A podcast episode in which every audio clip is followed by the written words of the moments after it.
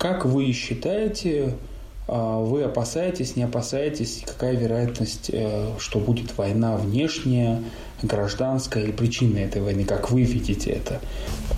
А, салам алейкум. Ва алейкум салам. А, меня Магомед зовут, Загиров.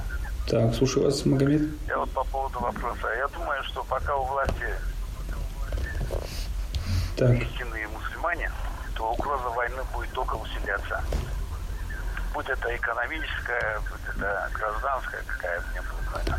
Я думаю, одна из причин в этом. А какой у власти, я прошу прощения, во власти чего страны? Э, я в данный момент я за Дагестан хочу сказать. А, понял. Пока у власти истинные мусульмане, угроза войны будет сохраняться, так? Салам алейкум. Ва алейкум салам. Ни мира, ни войны. Величайший шпион Даллас, Америка, вывел эту формулу после войны. Наши руководители, чуть-чуть надо им самообразованием заниматься. Если не обладать ни миром, ни войны, это величайшее искусство, которое, если нарушит, Америка, я имею в виду, будет э, капут Америки, не нам. Так что это ни мира, ни войны, это балансировка американская. И все. Алло. Да, слушаем вас. Здравствуйте. Здравствуйте. Я вот дозвонился на передачу, да? Да, вы в прямом эфире уже. Валикум салам. Вас громче, громче говорите. А вам слышно меня нормально, да? Да, нормально вас слышно. Ну, я бы хотел выразиться по данному поводу. Вы выражаетесь. Войны. Войну мы проиграли, считаю, в 91 году. В 91 году война проиграна. Сейчас уже люди воюют не с автоматами в руках, а воюют экономически. Поэтому смысла, смы- американцы народ продуманный, они все это обыграли. И сейчас следствие 91 года. И смысла, например, сейчас в этом абсолютно никакого для настоящих экономистов нету. Возвращают, просто превратили уже в данном случае в сырьевой придаток нашу страну. Поэтому куда уже, с кем воевать? Они просто забирают свою контрибуцию, да, это, забирают свое потихонечку ресурсами, деньгами, а мы просто, как говорится, потребители всего остального. Добрый день, меня Раджаб зовут. Слушаем вас, Аджаб. Ну, По поводу того, что вы говорите, мы, мы в принципе, находимся в состоянии э, войны, двух войн. О, это сирийской, где мы э, залезли неизвестно зачем. И это, ну, лично начало одному человеку, наверное, это было. А, э, украинская, э, на Украине, вот, в Донецке мы воюем. Вот. Если обратиться э, в прошлое, э, мы воевали с грузинами. Вот. Э, так что наша вся политика построена на том, что вы э, руководители нашей страны. Э, И сегодня э, от одного этого человека зависит, с кем мы следующий будем воевать. Казахстаном, там тоже есть очень много русских, э, которым не разрешают раз- это, э, говорить на русском языке. Этот, э, вот такой миф есть у русских. Э, э, любую, любую можно это, войну организовать. Ну, когда этот, э, пусть один человек скажет, и этот, э, начнется. Все человека. А, и по- поэтому, э, вот это, если мы э, будем рассуждать, вроде все знают историю, все, но история ничему не учит. Предыдущие войны, которые у нас были, ничему не учат. Они все грамотно, они знают, с кем мы, когда воевали. И все равно начина, и все равно это происходит. Вот что сам, этот сам, сам парадокс. Добрый вечер. Добрый. Акила беспокоит. Слушаем вас. Я хочу высказывать на такую серьезную вещь. Вот с 85 года, когда великий Горбачев пришел к власти, кавичка, до 2007 года мы всегда делали уступки Америке, англосаксонской расе. Все вот сделали, чем не возражали. И думали, что мы будем так вести, и э, американцы, эти англичане, э, вообще не знаю, эти люди будут к нам хорошо относиться. Ну, как относились? Хуже всего. Помните, Мюнхен речь э, Путина, он ответил. Им после этого мы начали возражать им. Когда начали возражать, они вот начинают всякие против нас делать. Я вот видел, тогда не родился, наверное, вот в 1962 году была самая большая угроза войны. Карибский кризис. Я в пятом классе учился. Я помню, как учителя нас собрали, нам объясняли, что к чему. И сейчас хуже, чем тогда. Очень большая угроза войны. Третьей мировой войны. После чего останется ли Земля в своей орбите? Даже есть предположение ученых, что Земля может сойти с родиться. Это не шутки. Но как эти а, а, американцы ведут себя нагло, вызывающие. Эти украинцы, sorry, Украина, Порошенко и другие, как ведут, это вообще невозможно описывать уже. Поэтому очень большая вероятность войны. Но я вот сам старик, ну, готов с оружием пойти. Как они вызывающие, нагло, нахально ведут вообще, это невозможно. О, спасибо. А, добрый вечер. Добрый. Хотел вообще сказать, как постановку вопроса, как бы она вообще, мне кажется, вопрос вообще не актуален. Если бы была вероятность какой-то войны, это, наверное, было тогда, когда Амирова а, забрали на вертолетах. Какие-то определенные силы были в Дагестане, да, и даже в Северном Кавказе. Теперь, как бы, всех ну, таких сильных, сильные какие-то людей уже не осталось, всех пересажали. Кто может сопротивляться федеральной власти? Алло, добрый день. Добрый.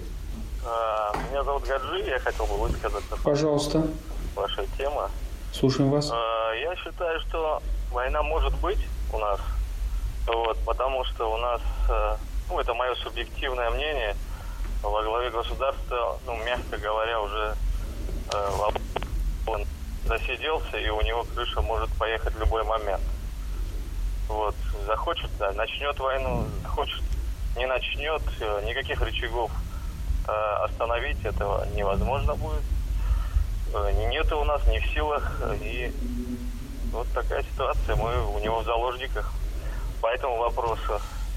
А так, э, очень сильно удручает то, что вот предыдущий ваш э, слушатель позвонил, старшего поколения, которое готово с оружием в руках защищаться от какой-то там э, Америки, э, которая очень далеко и которым на нас, по большому счету, далеко плевать. Вот, нам бы разбираться со своими проблемами. Вот так. Да, слушаем вас. Это вот я хотел на СМС потом. Вы в прямом эфире на «Эхо Москвы». Ага, спасибо. Здравствуйте. Здравствуйте. Вы знаете, меня зовут Гусейн. Гусейн, Гусейн. А, слушаем вас, Гусейн. Э, Значит, я о чем хотел сказать. Вы знаете, до этого выступал товарищ Акилов. Так. Ну, вот так вот, э, ну, не близко, но знаю, очень э, порядочный, очень умный человек. Ну, когда он высказался вот по поводу войны этой, он очень сильный экономист, кстати, я это. Но когда он сказал, что он готов пойти с винтовкой там чем-то защищать, я был, честно говоря, удивлен. Кого защищать? За кого он пойдет? Э, За наших олигархов, за наших дворцов, за, вернее, за их дворцов. Так вот, я, например, не готов воевать, хотя я в возрасте, и не собираюсь. Вот. э, Вот после него выступил другой человек, сказал... «А Подождите, войны минуточку, могут минуточку, давайте так, у нас правило. Мы не обсуждаем других э, радиослушателей. Мы вас просим, если это возможно, выскажите свое мнение. Есть ощущение войны? Нет ощущения Я войны? согласен был после этого, я высказал свое мнение, я согласен, после этого товарищ сказал, лучше обсуждать экономически.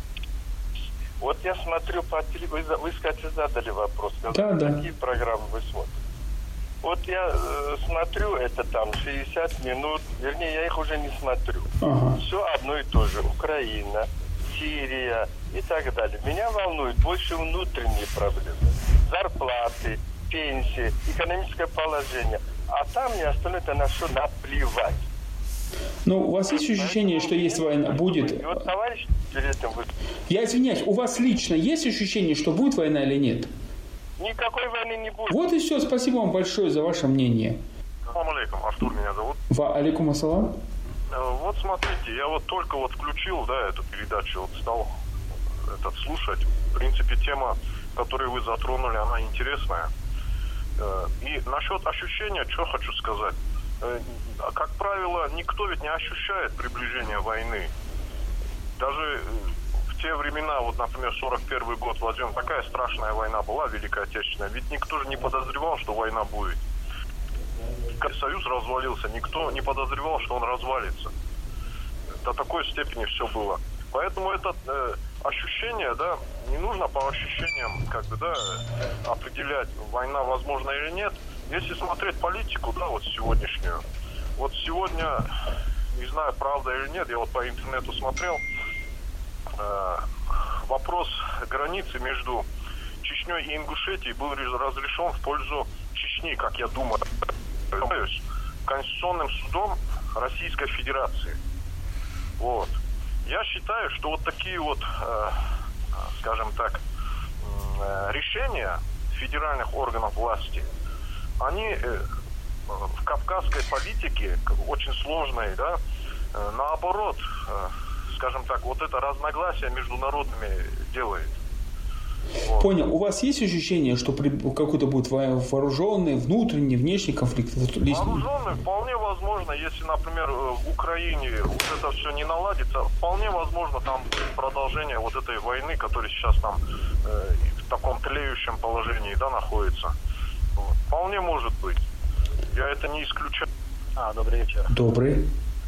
А мне кажется, что глобальная война, то есть Третья мировая война, она невозможна. То есть я не верю в такой апокалиптический сценарий. Э, Я считаю, что война глобальная не может быть по трем причинам. Первое, это значит э, наличие э, ядерного вооружения, то есть ядерного паритета. А второй момент – это глобализация. То есть все нуждаются в друг друге, все уже давно увязли в друг друга. И третий момент – это, ну, как бы, человеческой жизни все-таки вот в самых цивилизованных странах, она значительно, ну, высока, да, и как бы общая гуманизация.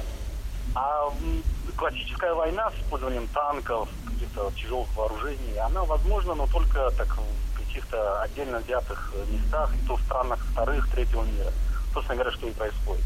А крупные державы, они вовлечены уже в войну, но уже в такую гибридную войну, а, такую перманентную, я бы сказал, с использованием интернета, хакеров и так далее. То есть это уже другая была раньше. А, Вы знаете, про войну, да, вы? Да. Крайне опасная ситуация с Россией.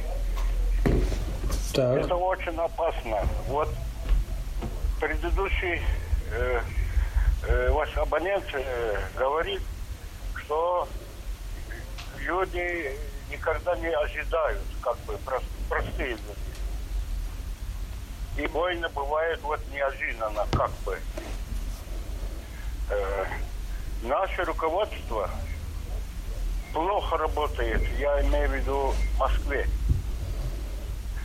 Э, милитаризация страны, нищета людей, большинства, э, призывы к э, патриотизму, усиление.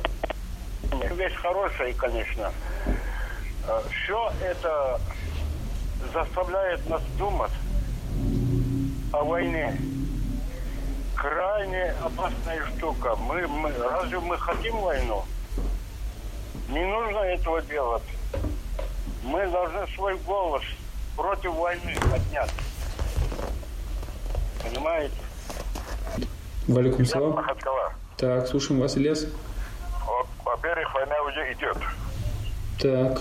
Во-вторых, со дня развала Советского Союза Россия постоянно участвует.